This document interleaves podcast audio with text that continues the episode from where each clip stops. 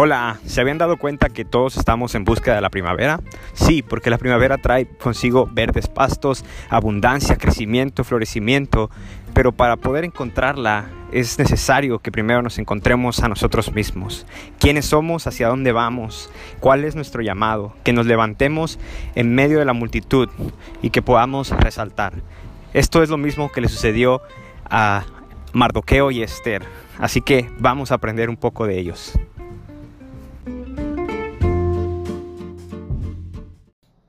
Hola, pues continuando con nuestro estudio del libro de Esther, estamos llegando al capítulo número 6 y esto me hace ah, preguntar, ¿alguna vez ustedes han hecho algo, algo que parece insignificante y sin mayor impacto, pero tiempo después te das cuenta que aquella pequeña acción que llevaste a cabo es la que te abrió el camino para algo mucho más grande, incluso si y lo hiciste sin saber, sin buscar un beneficio, nada, simplemente esa pequeña acción quedó ahí aparentemente en el olvido, pero tiempo después es la que te está abriendo nuevas oportunidades, la que te abre el camino para algo más grande, o es precisamente ese pequeño detalle que hiciste inconscientemente, el cual te ha ayudado a ganar el favor con otras personas. Esto es justamente lo que le sucede a Mardoqueo en esta historia. Así que brevemente vamos a regresarnos unos capítulos en nuestro estudio y vamos a, antes de continuar en el, capítulo 6, vamos a leer los versículos 21 al 23 del capítulo 2. Aquellos versículos que quedaron ahí como un interludio bastante extraño y como incompleto, pareciera no tener sentido con la narrativa. Vamos, vamos a regresar a ese punto. Si se dan cuenta, ahí en el capítulo 2, venimos leyendo sobre cómo es que Esther es elegida como la nueva reina de Persia. Y después en el capítulo 3 eh, tenemos, ah, tenemos la parte de cómo Amán está buscando eh, castigar o está buscando aniquilar al, pueblo judío. Pero antes de eso hay tres versículos ahí sobre una conspiración contra el rey Asuero o el rey Cerces la cual esa conspiración es interceptada y reportada, pero esta parte de la historia queda ahí bastante incompleta. ¿sí? No hay continuación ni nada en el capítulo 3 sobre esto, al contrario, ahora la trama se dirige hacia el plan de Amán para acabar con los judíos. Entonces, yo esperaba algo distinto en el capítulo 3, pero no, simplemente parece que eso se quedó ahí perdido y lo vamos a rescatar, vamos a leer esa parte que dice así.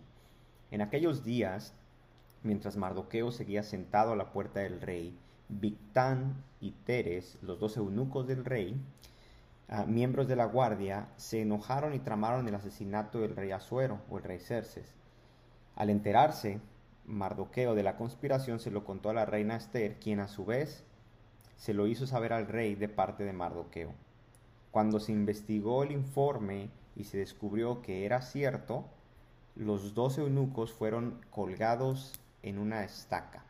Todo esto fue debidamente anotado en los registros reales en presencia del rey. Bueno, pues Mardoqueo acaba de salvar la vida del rey y con eso cierra este capítulo número 2 y después de este acto casi heroico ahí de Mardoqueo, en el cual salva la vida del rey, yo esperaba realmente encontrar una gran recompensa, una celebración en el capítulo 3, al menos uno de esos famosos banquetes en que tanto le gustaban al rey Cerces, ¿verdad? Para agradecer que Mardoqueo le había salvado la vida. Esto que yo esperaba, pero no es lo que sucede. Simplemente no hubo ningún reconocimiento. Tal acción ha pasado desapercibida. Así es como quedó ahí. Y esto me hace pensar en mi propia vida. ¿Cuántas veces hemos hecho cosas importantes o que nosotros consideramos importantes y no son reconocidas. A veces hasta llegamos a cansarnos de hacer el esfuerzo por algo, porque pues si de todos modos nadie lo nota, pues ¿para qué seguir haciendo el esfuerzo? A veces tenemos esta idea, pero es solamente cuando recordamos nuestro llamado a servir, nuestro llamado a ayudar, a extender la mano tanto al amigo como al enemigo, sin esperar nada a cambio. Y eso es clave, sin esperar nada a cambio. Es solamente en ese momento de reflexión que podemos renovar nuestros ánimos para continuar siendo aquellos héroes sin capa, para seguir siendo los caballeros de la noche, ¿no? Sin tener que, para poder hacer estas cosas que hacemos día con día sin buscar realmente ese reconocimiento solamente porque es nuestro llamado, porque es nuestra responsabilidad. Y entonces me pregunto, ¿estoy haciendo las cosas simplemente porque me nace hacerlas? ¿Estoy haciendo esto porque son parte de quien soy, porque son parte de mi llamado? ¿O las estoy haciendo porque mi objetivo realmente es que la gente me note? es que la gente me reconozca, que me dé cierta honra, que me alabe, no sé, qué es lo que estoy, cómo estoy haciendo estas cosas o cuál es el motivo, la motivación detrás de todo lo que hago, detrás de todo lo que tú haces. Bueno, pues Dios conoce nuestro corazón, ¿verdad? Solamente Él, pues aparte de nosotros, sabe la forma en la que nosotros vamos a responder a esta pregunta. Pero hay algo que debemos tener muy claro en nuestra mente ninguna de mis acciones, ninguna de tus acciones pasa desapercibida. Todo lo que haces, desde lo que pareciera ser lo más insignificante hasta lo más sorprendente, todas estas cosas son notadas por el ser más importante, por el único, por el único cuya opinión debería preocuparme, nuestro Padre Celestial. Dios se da cuenta y Dios recompensa nuestra obediencia al fin de cuentas. Así como también recompensa la bondad de nuestro corazón, los motivos por los que obramos, ¿verdad? Es precisamente eso lo que vemos aquí en el capítulo 6 del libro de Esther y ya regresamos a esta parte y empieza este capítulo de esta manera. Dice, aquella noche el rey no podía dormir, así que mandó que le trajeran las crónicas reales, la historia de su reino y que se las leyeran. Allí constaba que Mardoqueo había delatado a Victán y Teres, dos de los eunucos del rey, miembros de la guardia, que habían tratado asesinar al rey Asuero. ¿Qué honor o reconocimiento ha recibido Mardoqueo por esto? preguntó el rey. No se ha hecho nada por él, respondieron sus ayudantes personales. Estamos aquí después de que Esther había solicitado que el rey y Amán fueran al banquete, ¿verdad? Y Amán todo orgulloso y, y contento de que él estaba recibiendo todos los honores, etcétera, etcétera. Tenemos a un rey que no puede dormir, que está mm, simplemente no, no puede conciliar el sueño y dice, tráigame las crónicas reales donde estaba esta nota de que Amán había hecho esto por su pueblo y se da cuenta el rey que nunca hubo reconocimiento para Mardoqueo. ¿sí? Justo cuando pareciera que aquella acción había quedado en el olvido, Dios ha encontrado o ha puesto ahí la manera de recordarle al rey sobre ese asunto pendiente con Mardoqueo. Y lo mejor, lo mejor de todo esto es que ese reconocimiento para Mardoqueo va a venir directamente de su peor enemigo. Vaya historia. Aquella persona, Amán, aquel que busca la desgracia y muerte de Mardoqueo, y no solo de Mardoqueo, sino de todo el pueblo judío, aquel villano, aquel enemigo, es precisamente quien será utilizado para darle honor y celebración y reconocimiento todo lo que Mardoqueo en este momento merece. Dice en versículos 4 al 6 del capítulo 6 de Esther. Amán acababa de entrar en el patio exterior del palacio para pedirle al rey que colgara a Mardoqueo en la estaca que había mandado a levantar para él. Así que el rey preguntó, ¿quién anda en el patio? Sus ayudantes respondieron, ah, el que anda en el patio es Amán. Que pase, ordenó el rey.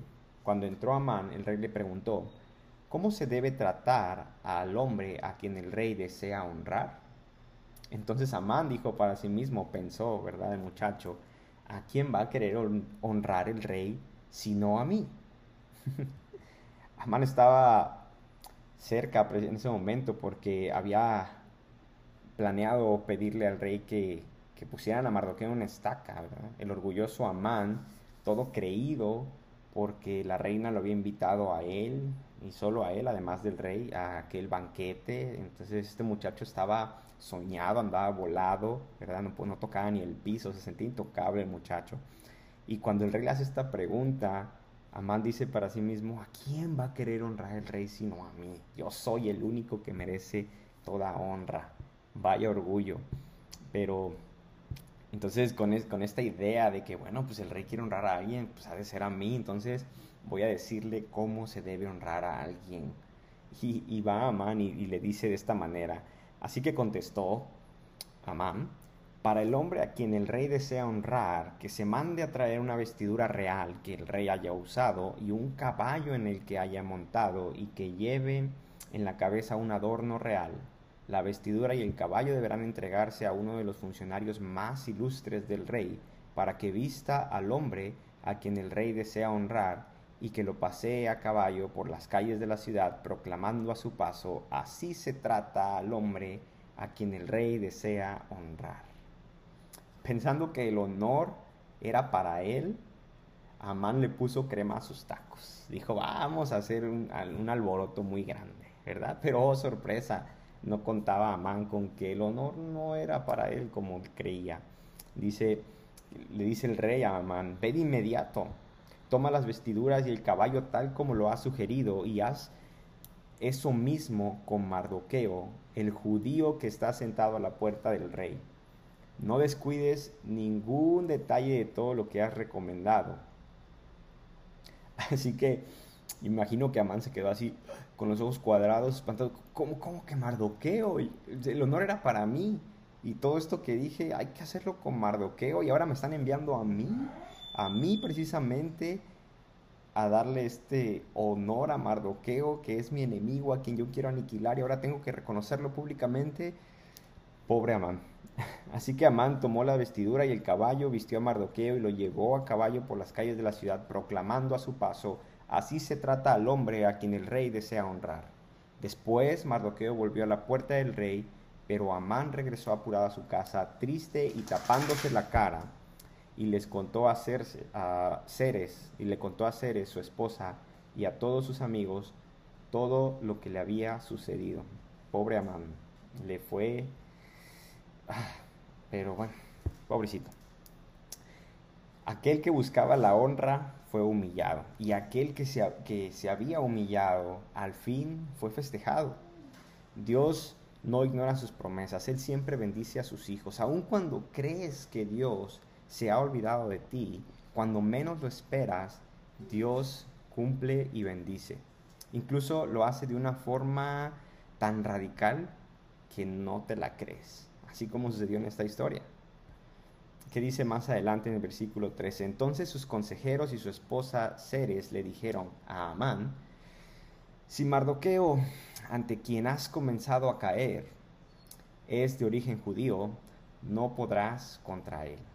Sin duda acabarás siendo derrotado. Permíteme parafrasear este versículo número 13 para ti. Si tu padre es el Dios Todopoderoso. Nadie podrá contra ti. Sin duda, tus enemigos acabarán siendo derrotados. Así de simple. Así es nuestro Dios. Él nunca se olvida de darle honor a sus hijos. Todo está bajo su control, todo. Nuestras vidas están bajo su control. Todas las cosas que hacemos, Él las nota y Él recompensa, Él bendice. No hay que tener temor. Cada uno de nuestros enemigos serán vencidos y serán humillados. No tengas miedo de llevar a cabo ah, lo que Dios te ha llamado a hacer. Ni te preocupes, ni te preocupes para nada porque la gente tome nota de lo que haces y honre tus buenas acciones. No, no te preocupes por nada de eso. Haz lo que tienes que hacer. Simplemente haz lo que tienes que hacer, sabiendo siempre que existe solamente un ser y solamente uno solamente un ser que lo ve todo y Él es un Padre justo. Aunque sea el peor de los, aunque sea el peor de los inviernos, la primavera va a llegar. Confía, confía en eso, confía en Dios.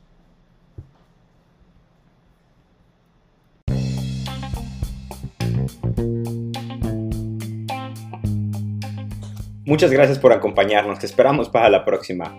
Dios siempre tiene un hermoso mensaje para cada uno de nosotros.